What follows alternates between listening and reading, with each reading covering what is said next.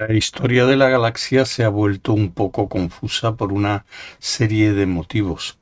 En parte porque los que intentan seguirle la pista andan un poco despistados, pero también porque de todos modos han ocurrido cosas muy desconcertantes. Una de las complicaciones se refiere a la velocidad de la luz y a los consiguientes obstáculos para rebasarla. Es imposible. Nada viaja más deprisa que la velocidad de la luz, con la posible excepción de las malas noticias, que obedecen a sus propias leyes particulares. Los habitantes de Hinchfriel, de Arkintufel Menor, trataron de conseguir naves impulsadas por las malas noticias, pero no les salió muy bien y cuando llegaban a algún sitio donde realmente no tenían nada que hacer, solían dispensarle un recibimiento de lo más desagradable. De manera que, en general, los pueblos de la galaxia acabaron empantanados en sus propias confusiones locales, y durante mucho tiempo la historia de la galaxia tuvo un carácter eminentemente cosmológico. Ello no quiere decir que no fuesen emprendedores, Intentaron enviar naves a lugares remotos con fines guerreros o comerciales, pero normalmente tardaban miles de años en llegar. Y cuando finalmente alcanzaban su destino, ya se habían descubierto otros medios de viajar que sorteaban la velocidad de la luz a través del hiperespacio.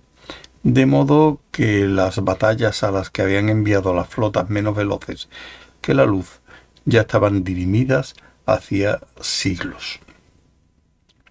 Eso no impedía, desde luego, que sus tripulaciones quisieran liberarlas a toda costa. Estaban entrenadas y dispuestas. Habían dormido un par de milenios, venían desde muy lejos a cumplir una dura misión y por zar con que la cumplirían. Entonces fue cuando se produjeron las primeras confusiones importantes de la historia de la galaxia, con guerras que volvían a estallar siglos después de que las cuestiones por las que al parecer se habían suscitado ya estuvieran arregladas.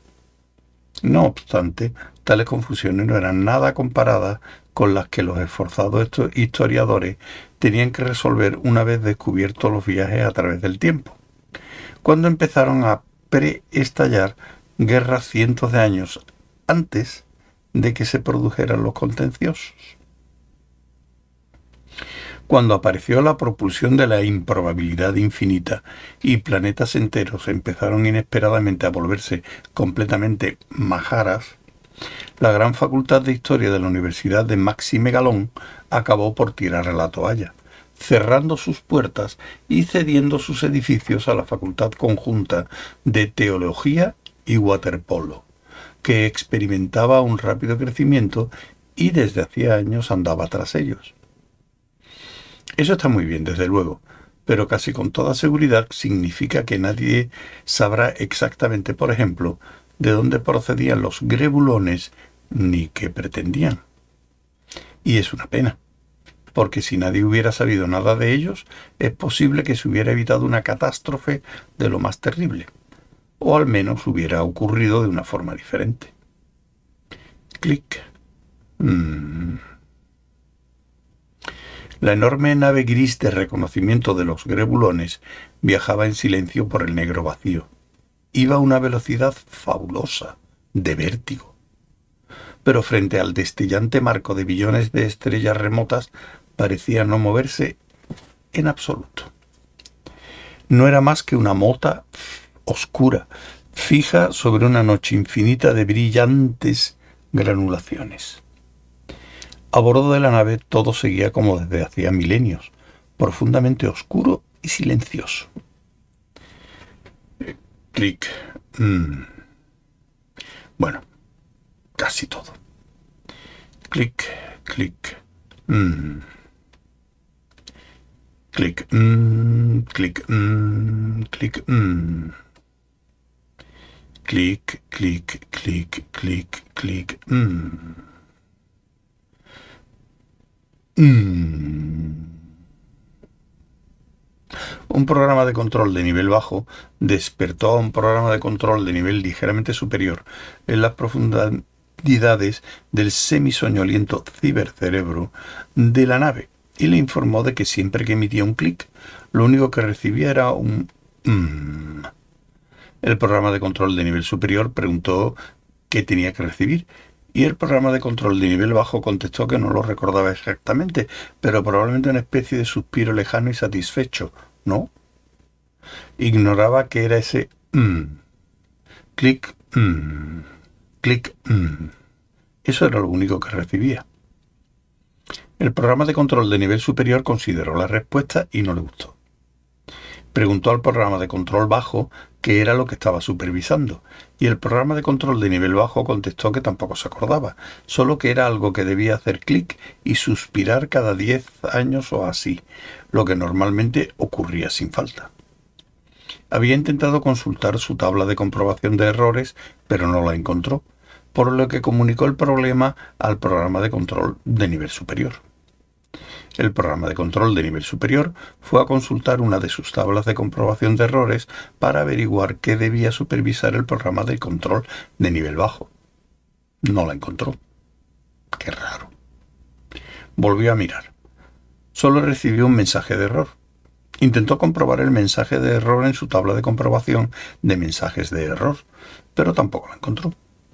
Volvió a repetir la operación dejando pasar unos nanosegundos. Luego despertó su control funcional de sector. El control funcional de sector detectó problemas evidentes. Llamó a su agente supervisor, que también tropezó con dificultades. Al cabo de unas cuantas millonésimas de segundo, circuitos virtuales que habían estado inactivos, unos durante años, otros siglos, empezaron a dar señales de vida por toda la nave.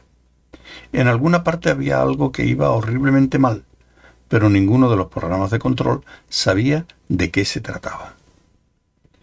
En todos los niveles faltaban las instrucciones fundamentales, pero las directrices sobre qué hacer en caso de descubrir que faltaran instrucciones fundamentales también faltaban. Pequeños módulos de soporte magnético, agentes, aparecieron en todas las pistas lógicas, agrupándose, celebrando consultas, volviendo a agruparse. Rápidamente establecieron que toda la memoria de la nave, hasta el mismo módulo de misión central, estaba hecho un pingajo. Por muchas indagaciones que se hicieron, no pudo determinarse lo que había sucedido. Incluso el módulo de misión central parecía averiado. Lo que hizo que el problema pudiera abordarse de forma más sencilla, cambiando el módulo de misión central. Había otro, una copia de seguridad duplicado exacto del original. Debía sustituirse físicamente porque, por motivos de seguridad, no podía realizarse interconexión alguna entre el original y la copia. Una vez sustituido, el módulo de misión central se encargaría de supervisar la reconstrucción del resto del sistema hasta el último detalle, y todo marcharía bien. Los robots recibieron órdenes de sacar de la cámara acorazada, donde se guardaba, la copia de seguridad del módulo de misión central para instalarla en la cámara lógica de la nave. Ello supuso un largo intercambio de códigos y protocolos de emergencia mientras los robots interrogaban a los agentes sobre la autenticidad de las instrucciones. Los robots quedaron al fin satisfechos. Todos los procedimientos eran correctos desembalaron el módulo de emisión central, lo sacaron de la cámara de almacenamiento, se cayeron de la nave y se precipitaron vertiginosamente al vacío. Lo que dio la primera pista importante de lo que andaba mal. Nuevas investigaciones dejaron pronto aclarado lo que había sucedido. Un meteorito había chocado con la nave, produciendo un enorme agujero.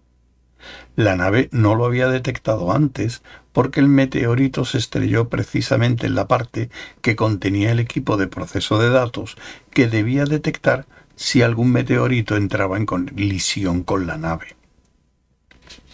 Lo primero que había que hacer era tratar de cerrar el agujero. Resultó imposible, porque los sensores de la nave fueron incapaces de localizarlo y los controles que debían indicar cualquier fallo en los sensores no funcionaban como era debido y repetían que los sensores marchaban perfectamente. La nave solo podía deducir la existencia de una cavidad por el hecho evidente de que los robots se habían caído por un agujero. llevándose con ellos el cerebro de repuesto que hubiera permitido detectarlo. La nave trató de pensar lógicamente, fracasó y se quedó un rato completamente en blanco. No se dio cuenta de que se había quedado en blanco, claro está, porque se había quedado en blanco. Solo se sorprendió al ver brincar las estrellas. Al tercer salto de estrellas, la nave comprendió al fin que debía haberse quedado en blanco y que ya era hora de tomar alguna decisión seria. Se tranquilizó. Entonces se dio cuenta de que aún no había tomado ninguna decisión seria y le entró pánico. Volvió a quedarse en blanco otro rato. Cuando volvió a activarse, cerró todos los mamparos en torno a la zona donde suponía que estaba el agujero. Evidentemente aún no había llegado a su destino, pensó con vacilación. Pero como ya no tenía la menor idea del sitio a donde se dirigía ni de cómo llegar, le pareció que no tenía mucho sentido seguir. Consultó los pocos fragmentos de instrucciones que pudo reconstruir del pingajo de su módulo de misión central. Su misión anual es aterrizar a distancia prudencia y vigilar. Lo demás era una auténtica basura.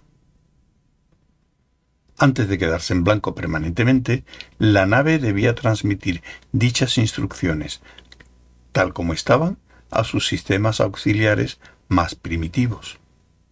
Además, tenía que revivir a toda la tripulación. Había otro problema. Mientras la tripulación estaba en hibernación, la mente de todos sus miembros, sus recuerdos, identidades y comprensión de lo que habían ido a hacer se había trasladado al módulo de misión central de la nave, para que todo ello se mantuviera en las debidas condiciones de seguridad. Los miembros de la tripulación no iban a tener la menor idea de quiénes eran, ni de qué estaban haciendo allí. Vaya hombre. Poco antes de quedarse definitivamente en blanco, la nave se percató de que los motores también estaban cediendo.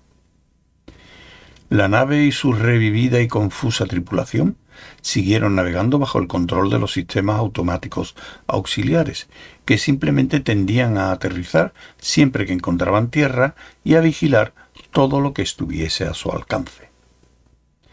En cuanto a lo de encontrar algún sitio donde aterrizar, no se les dio muy bien. El planeta que encontraron era frío, desolado, tan dolorosamente lejos del Sol que debía calentarlo que, para hacerlo parcialmente habitable, fueron necesarios todos los mecanismos, ambiente o forma, y los sistemas sustento o vida de que disponían. En las proximidades había planetas mejores, pero como el estrategomat estaba en modo latente, se decidieron por el planeta más lejano y discreto. Y además, nadie podía oponerse salvo el primer oficial estratégico de a bordo. Como en la nave todo el mundo había perdido la cabeza, nadie sabía quién era el primer oficial estratégico, ni, en caso de que hubieran podido identificarlo, cómo debía proceder para oponerse al estratego Matt de la nave. Pero en cuanto a lo de encontrar algo que vigilar, dieron con una verdadera mina.